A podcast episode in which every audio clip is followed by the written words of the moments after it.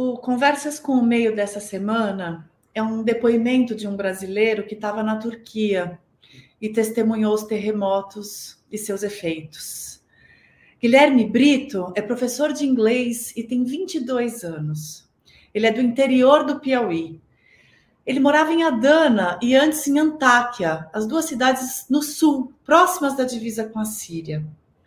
E o Guilherme sentiu o primeiro tremor, depois o segundo, e chegou a ajudar a distribuir alimentos e cobertores nos trabalhos de resgate, naquele frio. Mas foi no avião da Força Aérea Brasileira, já vindo embora para o Brasil, que ele soube que a sua aluna, Ásia, de seis anos, morreu com a sua família. Depois, ele soube de outros cinco alunos que não sobreviveram. Guilherme conta para gente de como o povo turco, assim como o povo brasileiro, é caloroso e tenta sempre se ajudar, e de como ele sente saudade e pensa em voltar para a Turquia quando puder. Vem ouvir esse relato emocionante com a gente.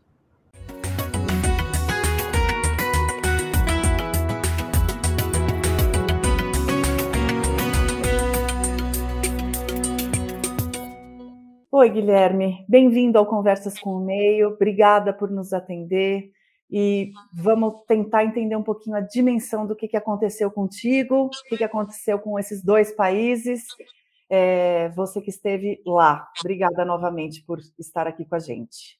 Por nada, Flávio, obrigado. Eu que agradeço o convite para poder falar um pouco da experiência do que eu vivi lá na Turquia nesse tempo.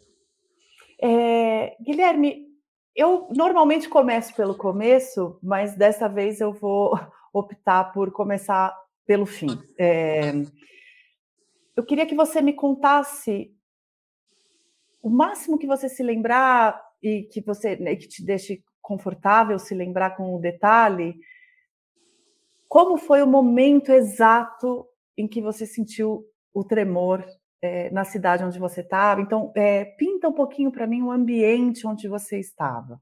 Tá.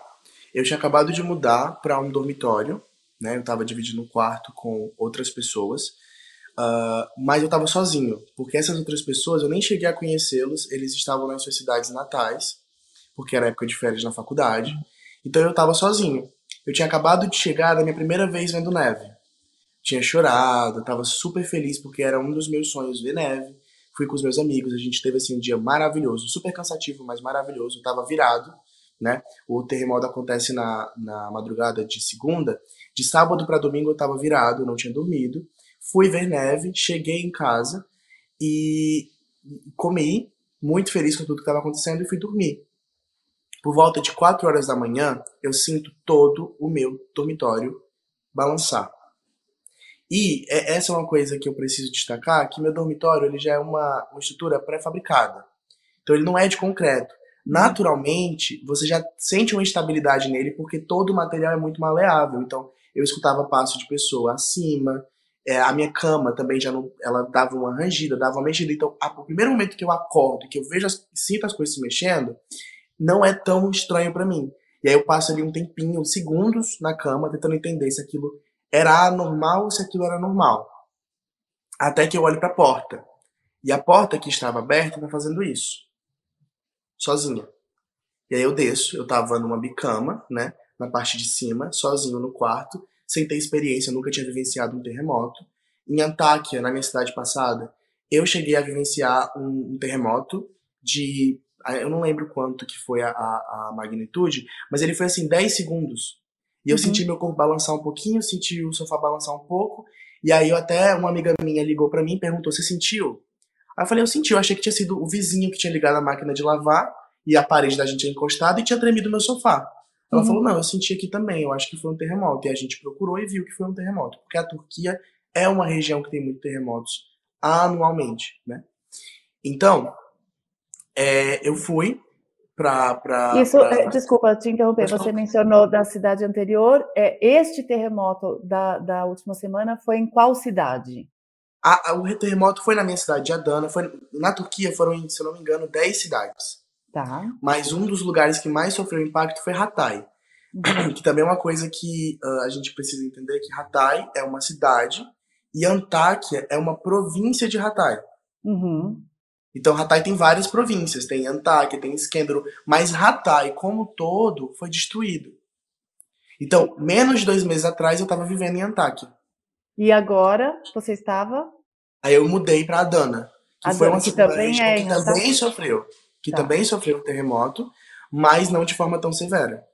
Tá. E você estava, o teu dormitório era num prédio? Em que andar? Ou era uma então, casa terra? O meu dormitório, ele era um prédio de dois andares, certo? Eu estava no primeiro. É porque toda a estrutura, ela já é sustentada. Então, tipo, tinha a parte do solo, do chão, que tinha administração, alguns quartos ali. Eu estava no, no primeiro aqui. Tá. E tinha mais um. Certo. E aí, eu, como eu falei, eu senti tudo tremer, desci da cama, tava na cama, vi a porta, fui em direção à, à varanda, tirei a cortina e fiquei procurando para ver se tinha alguém correndo. Não tinha ninguém correndo. Algumas pessoas todas desnorteadas saindo do quarto tentando entender o que estava acontecendo. Aí eu percebi, bom, deve ser alguma coisa atípica mesmo. E aí eu lembro que eu comecei a sentir o chão, assim, do meu dormitório, meio que também balançando muito. Aí eu pego meu, meu sapato, desço, e quando eu vou pra, pra, pra rua, aí eu vejo que as pessoas já estavam concentradas numa área aberta, que tem bem em frente ao dormitório. É uma área aberta, não tem prédio, uma espécie de parque para as pessoas se divertirem, para levarem as crianças.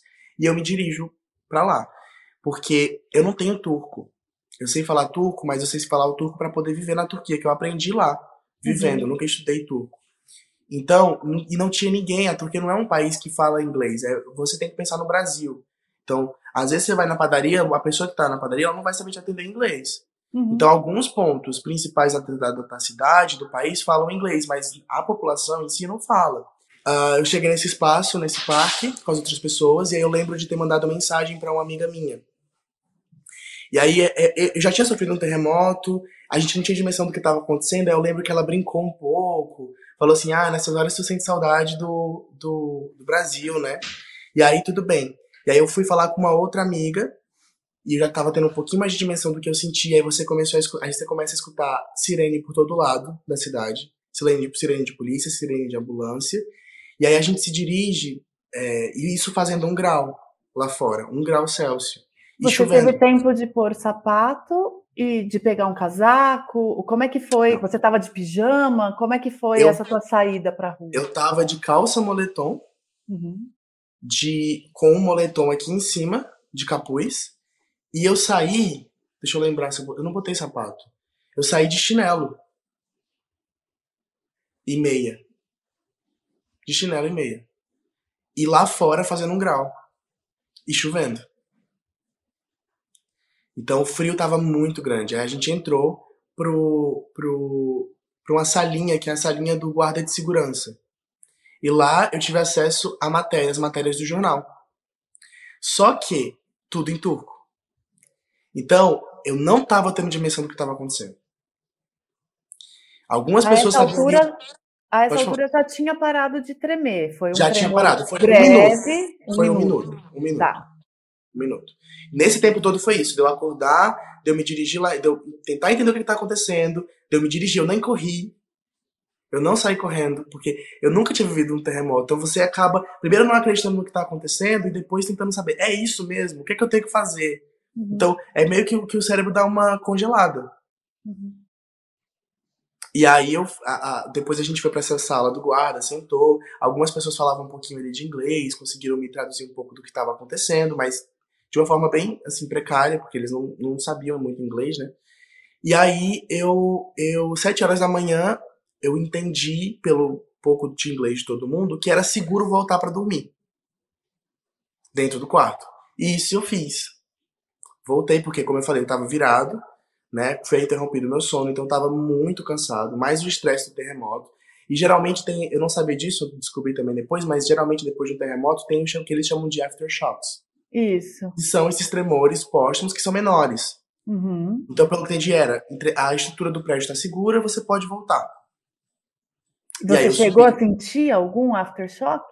Não, espera, que essa é a parte interessante, porque eu subo, eu durmo, eu acordo, eu durmo de 7 até umas 12 e meia, eu uhum. acordo, falo com a minha mãe por vídeo, desligo com a minha mãe, uma hora da tarde, tem outro terremoto. E isso é a parte estranha de tudo que aconteceu. Que eu nem sabia, eu vim saber depois. Depois de um terremoto, não se tem outro terremoto. Se tem aftershocks. Mas a gente teve um terremoto 7.8 e um terremoto 7.7. E esse terremoto de 7.7, que eu estava dentro do quarto e já era tarde, uma hora da tarde, eu saí correndo. Porque eu já entendi o que, que era. Então eu saio correndo, uhum. desço as escadas. Quando eu tô descendo as escadas, eu vejo o teto mexer. E eu sinto o chão se remoer todo. Mas sabe quando você faz assim com o seu corpo? Eu tava sentindo que o chão tava fazendo isso. E aí, eu lembro de pensar, eu só não quero morrer aqui longe de todo mundo. Porque esse era um dos medos da minha avó. Ela me ligava toda vez falando: Guilherme, eu tenho medo de você estar tá aí e eu morrer. Ou eu tenho medo de, de, de você estar tá aí e você morrer eu não conseguir te ver. Então eu desço e vou pro parque. E de novo, eu tenho, até um vídeo que eu gravei meu, porque nesse segundo, que eu tava sentindo ainda o segundo, o segundo tremor. E aí a gente já viu pessoas chegando, pessoas chegando gritando, chorando, desesperadas, porque eu acho que mesmo quem vivenciava já normalmente terremotos, as consequências não são tão grandes. Então, porque lá você tem terremotos menores. Então você, quando você vence um terremoto, você fala assim, ah, eu já passei por isso, tá tudo bem. Mas uhum. nesse segundo as pessoas já começavam a entender quanta destruição o primeiro deixou. Então o desespero foi maior e mais generalizado. Então você escutava pessoas gritando, e aí mais sirene e muito mais coisas. Uh, e aí a gente ficou na sala do, de uma hora até umas seis. Eu fiquei na sala do, do, do guarda, até que eu consegui alguém lá do responsável pelo, pelo, pelo, como que fala? Pela organização do dormitório, o responsável pelo dormitório, ele faz saber falar inglês, ele falou, olha, você pode voltar pro seu quarto, porque a nossa estrutura é pré-fabricada, ela não é de concreto. Então ele não vai quebrar, rachar e você vai. Não. Ele vai balançar muito, mas ele é feito para isso. É uma estrutura feita para ser jogada de um lado para o outro. E um pai de um amigo que é professor de inglês, que inclusive trabalhava comigo, hum. esse pai de, do, do, meu amigo, ele falou para mim que se viesse uma máquina construída para fazer abalo e abalasse aquela região do dormitório, o dormitório não cairia. Uhum. Uhum. Então eu volto pro quarto, sozinho de novo, isso umas sete horas da noite tiro a minha cama, boto perto da porta porque eu tava com muito medo de ter outro abalo. Faço uma bolsa com as coisas que eu precisaria levar caso tivesse um outro abalo, boto água, deito e não consigo dormir. Eu fico acordado até 6 horas da manhã. Porque eu tava com muito medo de dormir e não ser acordado. E não conseguir acordar. Porque eu tava sozinho. Esse, esse pensamento deve ser muito assustador. Quando você esteve na praça, o que, que você via, é, além dessas pessoas que você mencionou, né, e das sirenes é, que você ouviu, já era possível ver algum tipo de é, construção uh, abalada, destruída, ou ainda era na primeira e na segunda vez? Descreve para mim o que, que você via de, de paisagem ali, de cenário. Normal, esse é o, o estranho do, da experiência que eu vivi, porque no primeiro olho, nenhum prédio. Eu tinha vários prédios perto da, da, do nosso dormitório, tá? Prédios uhum. grandes. E as uhum. pessoas evacuaram, foram desses prédios pro meu dormitório. Mas não dava para ver nada. Não teve uhum. nenhum prédio que caiu perto de mim. Nada, nada, nada, nada. Então, pelos dois, pelos os dois terremotos, ali eu tinha uma dimensão de não foi tão sério. Mas aí eu começava a ver as outras cidades no, no, no noticiário, né? Embora eu não entendesse tudo. E eu lembro que, assim, quando foi que eu comecei a entender? Foi no terceiro dia que eu entendi como a Dana sofreu. Porque aí eu fui vendo, andando pelas ruas de verdade, eu tipo, tomei coragem de sair. Fui com alguns amigos meus que foram dormir comigo. Uma amiga marroquina e uma amiga ucraniana. E depois um amigo da Colômbia, que ele tava em Hatay. Sentiu uhum. tudo acontecer em Hatay, a destruição. Conseguiu sobreviver e foi pra Dana. Então a gente foi buscar ele no, no alojamento para dormir com a gente, porque o dormitório a gente já tinha entendido que ele era seguro. E aí andando, aí eu comecei a ver muito prédio rachado e prédios destruídos. Em Adana foram 26 prédios destruídos depois desses okay. dois, desses dois uh, terremotos. Então você via prédio rachado, prédio destruído, pessoas em uh, acampamentos, espécies de acampamentos, alojamentos, tendas. E nessas pessoas com tendas, a gente via assim, o pessoal escavando, porque teve um prédio que foi o primeiro prédio a cair, no primeiro terremoto que muita gente morreu.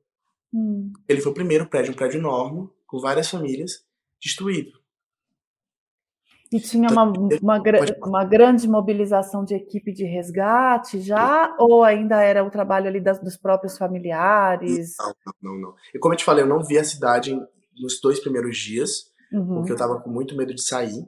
Uhum. E outra coisa, eu andava pelas ruas da cidade e eu sentia o chão mexer. Isso todo mundo que experienciou o terremoto que eu tive contato, todo mundo sentiu o chão tremer. Ou tremer e às vezes eu senti o chão fazer isso. Eu não sei se porque mexeu com o meu equilíbrio, uhum. mas eu sentia que depois disso eu tava me sentindo muito mais desequilibrado, porque eu tava andando e literalmente eu sentia que eu tava fazendo isso. Embora eu tivesse normal, o chão tivesse normal. Entendeu? Então, no terceiro dia tinha uma mobilização muito grande já. Uhum. Muita gente de vários lugares, de vários países também. É, então, me conta um pouquinho o que, que você testemunhou dessas pessoas que estavam diante desses prédios que colapsaram, né? É, claro, deve ser uma cena muito é, chocante, mas além de tudo, tinha também o fator frio que você mencionou, uhum. é, e eu imagino que também devesse haver algum tipo de é, nesse tipo de evento costuma haver algum tipo de corrente, né, de, de solidariedade, de pessoas se ajudando, de pessoas atuando para ajudar as equipes de resgate. O que, que você testemunhou nesse terceiro dia conforme você caminhou? Então, a gente estava caminhando para poder buscar comida. Uhum. Porque nesse lugar do alojamento eles estavam distribuindo comida. Então, aqui tinha um prédio com as pessoas escavando e aqui tinham várias pessoas assistindo, esperando para encontrar parentes. Uhum. E aí perguntava para a equipe, e lá na parte do, do alojamento mesmo, eram pessoas fazendo fogueira, pessoas recebendo sopa, recebendo comida e assistindo também. Tava todo mundo parado. E tinha uma coisa interessante que eu acabei nunca falando sobre isso porque eu não lembrava, eu lembrei agora. Uh, era o silêncio. Porque todo mundo tá aqui falando, falando muito, é, criança correndo, mas quando uma pessoa da construção fazia um sinal, todo mundo se calava para tentar Porque, ouvir. É. Isso foi muito estranho, foi muito impactante. Porque a primeira vez estava todo mundo falando, falando, falando, falando do nada. E aí você espera. E aquela ansiedade, será que vão encontrar? Será que não vão encontrar? É uma pessoa, não é? Aí eles vão e dão outro sinal, dizendo que não acharam. Porque todas as vezes que eu estava lá, eles não acharam ninguém. Foram as três vezes que o sinal foi dado, não encontraram ninguém. E aí todo mundo começa a conversar de novo. E aí você sente aquele peso triste. Uhum. Porque não encontrou ninguém. Estava difícil conseguir comida é, ou, ou, essa rede de apoio é, conseguiu abastecer os sobreviventes, enfim, entregar comida? Vocês tinham como ter acesso? Em Adana, você ainda conseguia pedir em alguns lugares comida. Assim, três, quatro lugares ainda estavam entregando. Depois de uns dias abriu o supermercado, porque a situação não foi tão crítica. Em Antáquia, as comidas e os, as, os alimentos, os primeiros dias, não estavam chegando. Uhum. Porque as pistas estavam totalmente destruídas. Uhum. Então, a Dana estava recebendo toda a ajuda e passando ajuda para as outras cidades, porque foi uma cidade que sofreu, mas que não sofreu tanto. Então lá as pessoas estavam conseguindo comer, a gente estava pegando comida porque a gente não sabia se a gente ia trabalhar, quanto tempo a gente ia ficar, se a gente ia ter dinheiro suficiente ou se a gente não ia ter dinheiro. E mesmo assim, a gente não pegou comida todas as vezes, era uma, duas vezes, eles iam deixar no dormitório também. Uhum. Então, assim, tinha uma rede de mobilização de, muito boa. Não faltou comida lá, as pessoas estavam bem alimentadas, estavam bem servidas. É, mas, assim, o que eu escutei das outras cidades era isso: é que as pessoas estavam morrendo de frio e de fome. Uhum. Porque não tinha cobertor, não tinha roupa, e as comidas e os recursos estavam demorando de chegar lá. Você. É, que distância mais ou menos é a Dana para para essa outra província que foi mais afetada, que você mencionou? Pronto, Hatay, né? Hatay, é isso. Antáquia, a, a província que eu estava morando. Certo. De, de Adana para Antáquia, você demora três, três horas e meia de ônibus. Tá. Então, mesmo assim, teve um efeito de 26 prédios no chão, né? Não é uma Não, coisa que. Isso é que eu decidi sair de Adana, na noite que eu decidi sair de Adana, mais quatro caíram. Uhum. Porque teve um tremor de 4.9, que é um aftershock. E aí os prédios, como eu te falei, a gente andava pela cidade, a gente via muito prédio rachado, perto de colapsar. Aí eles caíram. E você saiu. Ah, você saiu de Adana para ir para onde? Então, o que, que acontece? É, quando eu sofri o terremoto, eu entrei em contato com a embaixada. Uhum. Falei, tem algum plano de retirada de brasileiro? Porque eu tava muito assustado. Aí eles mandaram mensagem: olha, Guilherme, você não tá numa zona tão de risco, a Dana foi afetada, toma cuidado, mas agora a gente tá tentando ver a situação dos brasileiros que podem estar tá embaixo desses escombros, em lugares e regiões mais afetadas. Eu falei, tudo bem. Aí depois eles me notificaram: olha, Guilherme, vai ter um voo da FAB, das Forças Aéreas Brasileiras, retirando o brasileiro da Turquia. Você quer vir? Primeiro eu aceitei. Sim, eu vou. Tava muito aterrorizado. Aí no quarto dia, eu fui, junto com os meus amigos e um amigo turco, ajudar essas pessoas. Hum. Então eu dei comida, eu dei sopa. No terceiro dia ainda, a gente estava andando, como eu te falei, eu fui buscar o colombiano no, no acampamento, no, no, na tenda, e na volta a gente começou a escutar de um prédio barulho de coisa caindo. Tá, tá, eu tenho esse vídeo, tá. E eram malas, cobertores, roupa, tudo que uma mulher no quinto andar mais ou menos do prédio conseguia jogar para o chão. E no chão, pessoas pegando as coisas, retirando, porque o prédio estava totalmente rachado e ela estava jogando para poder tentar salvar alguma coisa. E aí, eu e os meus amigos, a gente deixou nossas malas e foi ajudar a tirar. Então, com risco ali do prédio cair, mas a gente foi lá, ajudou a tirar as coisas. Uhum. Na hora que a gente parou, uma das moradoras do prédio que estava tirando as coisas não sei bem a história dela, mas acredito que ela tinha casa lá, ela começou a chorar. Do nosso lado. E a gente sem saber muito bem o, o que fazer. E aí a, a moça que estava no quinto andar desceu e foi se juntar pra, com, com a gente. E aí vocês pegaram essas coisas e, e distribuíram? É, imediatamente as pessoas vinham pegar? Como é que foi? É, o que, que, o que, que, se fez com esse material? Então, você fala material. Não, a, a gente tava tirando coisa pra. Da, da casa de alguém. Isso.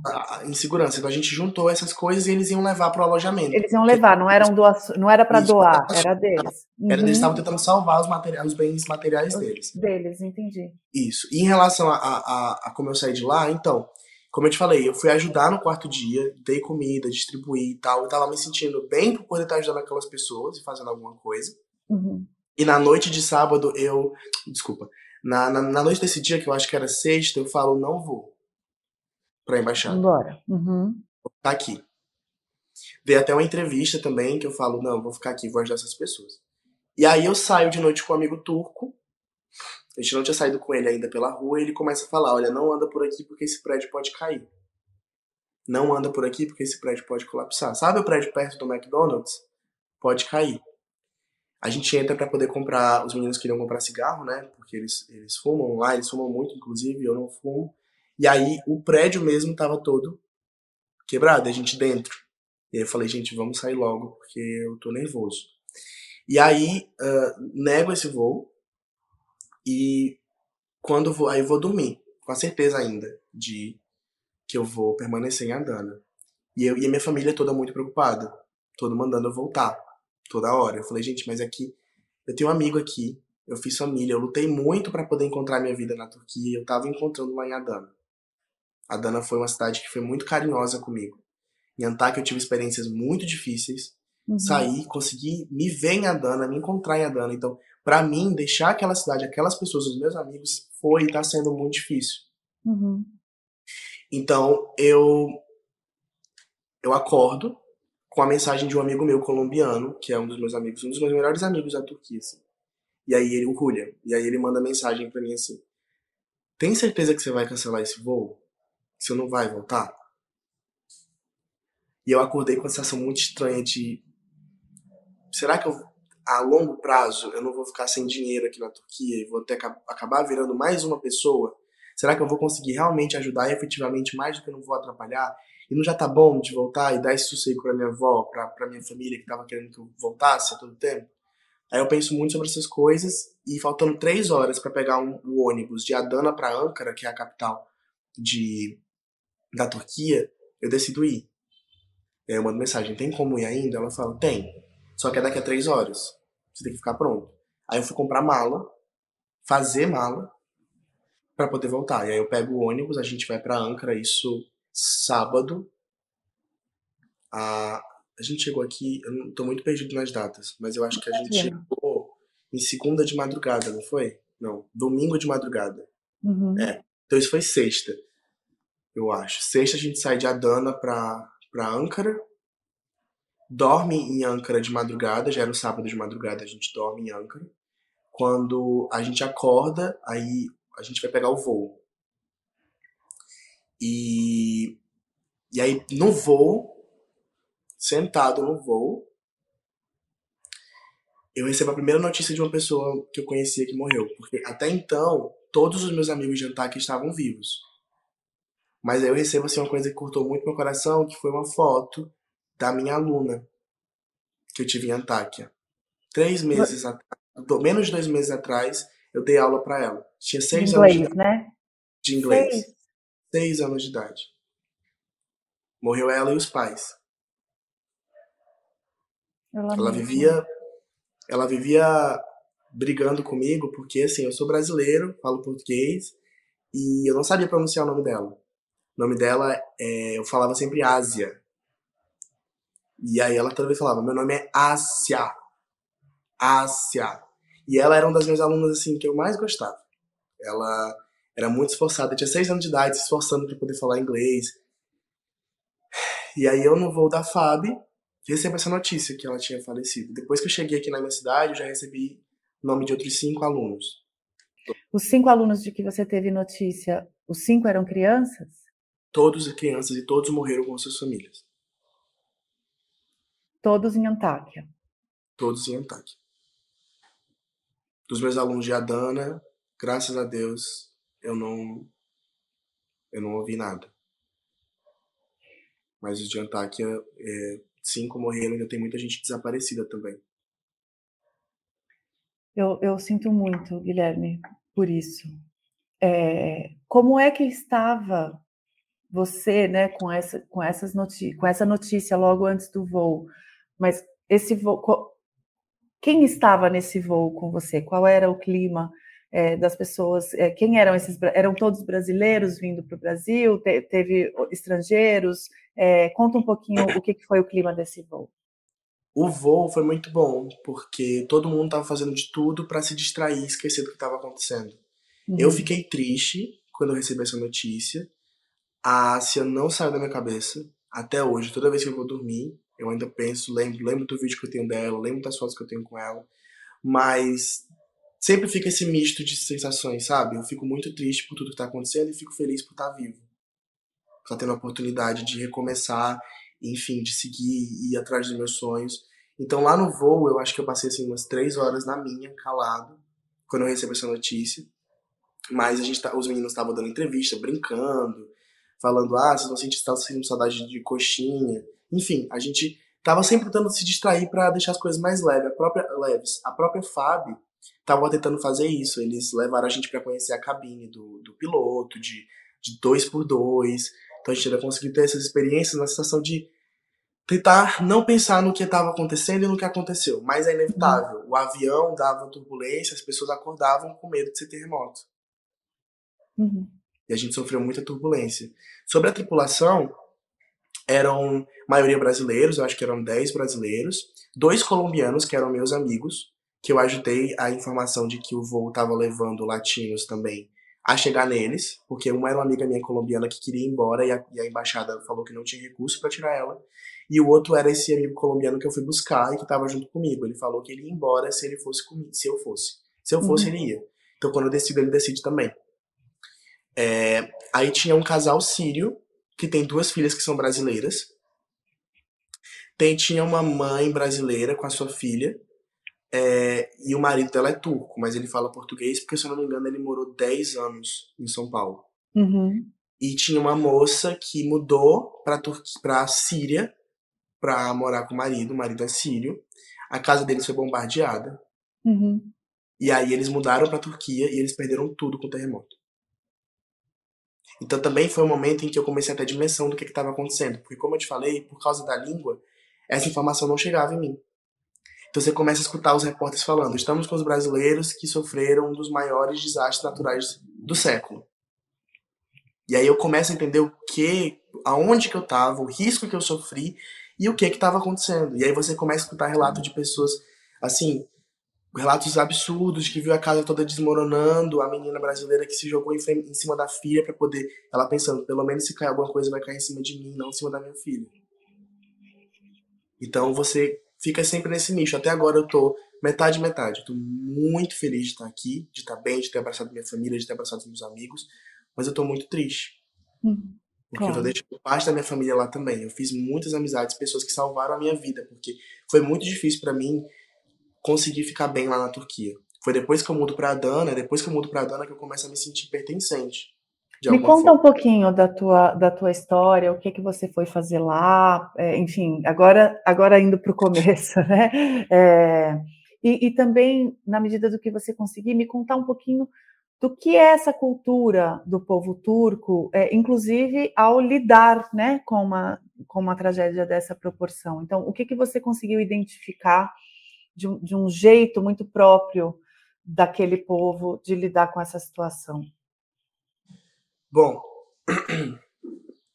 é, eu, eu sonho com, com intercâmbio desde os meus 17 anos de idade. Que idade você tem? Eu tenho 22. Então, desde os meus 17 anos de idade, eu sonho com intercâmbio. Eu e minha mãe, a gente sonhava junto que um dia eu conseguiria ter essa experiência. E eu, na verdade, queria ser. Queria ter feito a faculdade de artes cênicas, né? Mas eu não pude sair da, da, da minha cidade para poder fazer. Então eu tinha duas primeiras opções, era artes cênicas ou letras português. E aí eu entrei para letras português. E sempre apaixonado, eu entrei para letras não para estudar só o português. A minha paixão, tenho várias paixões, né? Mas a minha, uma das minhas paixões é estudar as relações entre as línguas. Uhum. Estou muito interessado nisso, nessas questões de bilinguismos, de bilinguismo e etc. Então, eu entrei na faculdade e eu comecei a ganhar bolsa do governo para dar aula pelo PIBID, que é o programa de iniciação, de incentivo, PIBID, Programa de Iniciação de Bolsas uh, de Docências. Basicamente, o governo paga a gente para a gente dar aula, começar a dar aula numa escola, uhum. e depois eu passei por residência pedagógica, que é como se fosse uma residência médica, mas são os professores mesmo. Então a gente continua indo para a escola dando aula. E nesses dois programas eu ganhava a minha bolsa de 400 reais e eu juntei. Falei com a minha família, falei, gente, eu posso pegar esse dinheiro e juntar para fazer meu intercâmbio? Eles falaram, pode. Então eu comecei a juntar todo, todos os 400 reais. Por quatro anos e meio eu juntei. Eu deveria fazer o intercâmbio em 2020. Com a primeira bolsa do PIBID só, juntei, ia fazer o intercâmbio para o Canadá, estava tentando fazer com o Rotary e veio a pandemia. Tudo parou, 2022 tudo volta ao, ao começo, ao, ao, normal, e aí eu tento fazer de novo o intercâmbio, mas para fazer pelo Rotary você tem que estar na universidade. E em agosto de 2022 eu terminei a universidade. Uhum. Aí eu vou para a Turquia para uma outra organização. E, e, aí eles me apresentam algumas opções. Dentre as opções, a Turquia foi, era melhor, porque era mais perto da Europa, para eu viajar para a Europa se eu quisesse. Era que tinha a cultura mais parecida com o Brasil, assim, de, de pessoas calorosas, que eu digo. Uhum. E as minhas outras opções eram Marrocos, Egito. E eles também não uh, misturam lei com, com religião, que era um fator muito importante para mim. Uhum. Então, uh, eu decido ir. Antes de chegar na Turquia, eu fui para Portugal e fui na França para conhecer. Eu também não conhecia, era minha primeira viagem internacional, na verdade. Você e... só não mencionou de qual cidade você é. Ah, eu sou de Parnaíba, Piauí. Piauí. Então, uhum. é, eu saio do Piauí, vou pro Rio de Janeiro com os amigos, a gente curtiu o Rock in Rio juntos. Uhum. Aí eu saio do Rock in Rio, vou pro, pro Rock in Rio também porque eu passei em outra bolsa de monitoria no último período da faculdade, eu juntei. Então, saio do, do Rock in Rio, vou para Portugal, passo uns três dias, vou para França, passo mais ou menos uma semana e meia com a minha amiga lá na França, e daí eu vou para pra Turquia. E eu chego em Antáquia, uh, tive muitas experiências conturbadas em Antáquia, porque em Antáquia ninguém falava inglês mesmo, era só turco ou árabe. Então, eram as pessoas do meu convívio na, na, na, na, na no colégio e pronto. Se eu quisesse sair na rua e encontrar uma pessoa para fazer amizade, eu não conseguia. Então, eu fiquei isolado, linguisticamente, fisicamente mesmo. Uh, aprendendo a lidar com as questões de morar sozinho pela primeira vez, porque era a minha primeira vez deixando a casa dos meus pais aprendendo a lidar com a primeira experiência de trabalho também, e eu aprendendo a lidar com a experiência conflituosa, porque a minha chefe, ela é uma pessoa muito problemática, minha antiga chefe, ela não gostou de mim nem da outra intercambista. Então, uhum. a gente escutava muitas coisas que magoavam mesmo, vão deixar um pouco de trauma pro resto da nossa carreira profissional, tanto meu quanto da minha amiga marroquina. Então eu tava vivendo esse turbilhão de coisas, tudo ao mesmo tempo. É...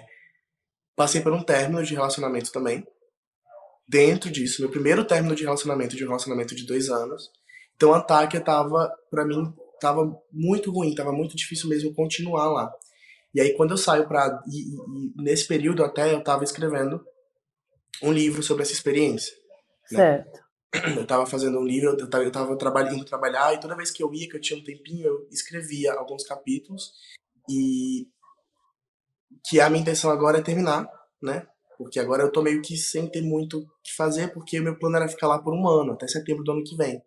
Então agora minha vida deu uma virada, e eu acho que uma das formas de ajudar do que eu passei, do que aquele povo tá passando, e de voltar e continuar chamando atenção para aquele lugar, é publicando e falando um pouco dessa experiência. Porque o, o livro que eu estava escrevendo não fala só sobre isso, mas o que eu já estava falando antes é sobre como é complicado para a gente se encontrar num país que não é o nosso. Uhum. Uhum. Quando a gente deixa de ser um, de ser brasileiro e passa a ser outro. A gente lá, lá fora, em qualquer lugar que você for, você sempre é um outro. Você nunca é dali. Você sempre uhum. é outra pessoa que veio de um outro país. Enfim, então eu tava no meio dessa turbi, desse turbilhão de coisa. Eu e a outra, a estagiária, a gente teve desentendimento com a escola e acabou que a gente conseguiu mudar para Dana. E a Dana eu já tinha amigos, amigos inclusive que falavam português, porque esse meu amigo colombiano ele sabe português também. Uhum. Então eu já uhum. tinha muitos amigos, eu tinha amigos de Moçambique. Lá eu tava começando a me sentir apoiado e que eu conseguia ir para algum lugar, que eu conseguia me ver e me enxergar lá na Turquia também. Porque a Turquia, o povo turco, ele é um povo muito, muito caloroso. Eles ajudam. Você não sabe turco, eles vão te ajudar. Você não sabe turco, eles não sabem inglês, eles vão te ajudar. Uhum. Então, é... pode falar. Não, eu ia te perguntar como é que você, como é que isso se traduziu no momento do terremoto, nas, do, na noite em que você foi para a rua, naquele segundo terremoto, é, é as pessoas estavam só desnorteadas, estavam tentando se ajudar? É, é, como é que você sentiu a cultura turca ali nesses momentos mais graves? Eles, estava todo mundo se ajudando. Essa é a verdade. É, se, se, eu precisasse comer, e, lá no primeiro momento que não estavam distribuir comida, me davam comida. Das casas que eles tinham comprado. O povo turco é muito assim, naturalmente. Então ali, você só vê as pessoas se ajudando e se ajudando. Uhum. E se você precisasse de um lugar para poder dormir, eles vão te dar um lugar para poder dormir. Então, é, era aquele, aquele espaço de não vou deixar ninguém para trás. E o que eu puder ajudar, da forma que eu puder ajudar, eu vou ajudar. Então, era sentir mesmo que todo mundo lá estava preocupado com todo mundo. Uhum. Você pensa em voltar para lá? Penso para falar a verdade, penso porque eu demorei muito para me afeiçoar com a vida na Turquia, mas eu vim para cá afeiçoado. Eu tô sentindo saudade da comida de lá, tô sentindo saudade dos meus amigos. Então, não sei quando, como, porque como eu falei, eu tenho que planejar minha vida, não tava esperando por isso agora. Tanto financeiramente como psicologicamente, mas eu tenho muita vontade de voltar porque eu deixei pessoas muito importantes para mim. Eu chorei quando eu fui me despedir do pessoal do meu trabalho, porque eu adorava o meu novo trabalho. Eles foram super, super, super acolhedores comigo. Era um espaço que eu sentia que eu podia realmente me desenvolver. Porque um dos motivos de eu fazer esse intercâmbio era eu batalhei muito na minha graduação. Uhum. Então, eu queria primeiro ter uma experiência de ensino internacional, ver como as coisas funcionam lá fora e melhorar o meu inglês. Então, eu falei, vou me jogar numa cultura que eu vou precisar usar meu inglês, porque se eu não usar o inglês, não vai nada vai acontecer. E eu sei da aula, então foi eu, quando eu apliquei para vaga, eu, era isso que eu falava. Eu sei dar aula de português, de língua portuguesa, mas eu sei dar aula e eu sei o inglês. Então eu estava indo lá para poder aprender também sobre as didáticas de como dar aula de inglês e tudo mais. Então eu fui para essa experiência, vivi, mas infelizmente foi interrompido, né? O meu plano era realmente ficar uh, um ano por lá e eu estava começando a tudo, tudo na experiência estava começando a ser mais leve antes do terremoto. Você está conseguindo dormir? Hoje foi a primeira noite. que eu dormi. Eu dormi de 10 horas da noite até 7 da manhã. Mas hoje foi a primeira noite. Ontem eu não consegui dormir e nos dias que eu tava na Turquia eu dormia 4 horas, 5 horas, e você acorda assustado e você dorme aquele sono que você não descansa. Uhum. Você acorda mais cansado do que quando você foi dormir. É, Guilherme, eu agradeço muito o teu depoimento. É, eu, enfim, te desejo toda a sorte aí nesse teu, nesse, nesse teu retorno e no contato com as pessoas que estão lá ainda. Você, eu não sei o quanto você está conseguindo falar com os teus amigos. Eu imagino que é, as pessoas que não estão ali no, no centro, né, é, principal do que aconteceu, estejam com contato mais tranquilo, né? Você tem conseguido falar com os teus amigos lá? Tenho. Eu até hoje estava falando com eles, assim, o pessoal do intercâmbio que não voltou, porque muita uhum. gente voltou, mas algumas não. Tô falando com meus amigos até que ficaram em Antáquia, porque agora eles estão conseguindo mais falar mais que todos os meus amigos que estão em Antáquia são turcos mesmo. Uhum. E quando eu falei que ia voltar pro Brasil, todo mundo falou: volta. Volta porque a gente tá com os nossos parentes mortos. A minha amiga mandou um áudio. A gente não sabe como a gente está vivo. Todo, isso em Antáquia. Todas as casas estão a ponto de colapsar. E nossos parentes estão todos mortos. Eu acho que agora o mais seguro e o mais prudente para você é, voltar. Até porque eu não sei como é que o país vai ficar economicamente. Como eu te falei, tinha medo de ser demitido, de ficar à deriva lá e ser mais uma pessoa para ser ajudada ao invés de ajudar. Boa sorte, obrigada pelo teu depoimento e espero que você consiga manter esse contato e se recuperar disso tudo que aconteceu. Muito obrigada. Obrigado, Flávio.